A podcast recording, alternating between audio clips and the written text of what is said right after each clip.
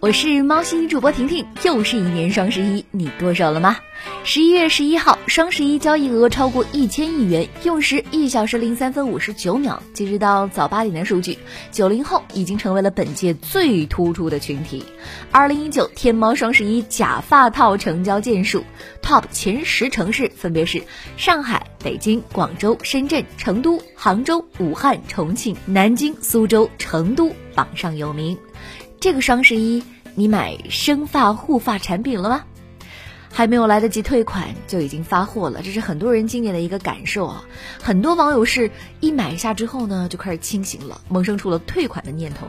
然而一觉醒来，发现想退的订单已经发货了，不禁令人感叹：双十一发货速度有点太快了。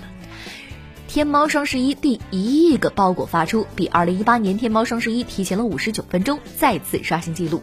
从二零一三年以来，同样数量的订单发货时长已经累计缩短了四十个小时。你有没有遇到想退款但是已经发货来不及的情况呢？这两天你有没有被双十一商家各种促销短信狂轰乱炸？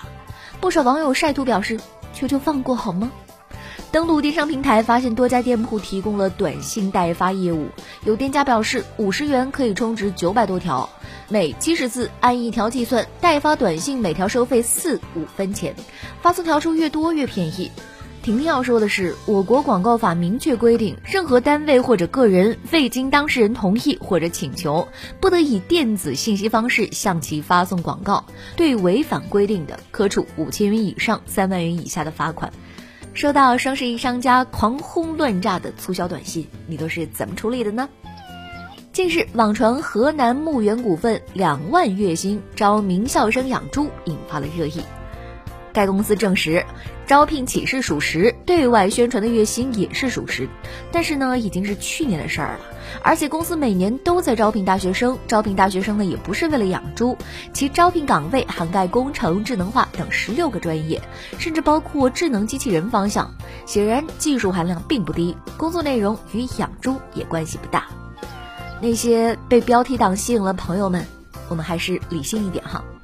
好了，今天的喵新闻就到这里，互动留言区等着你哦，明天见，拜拜。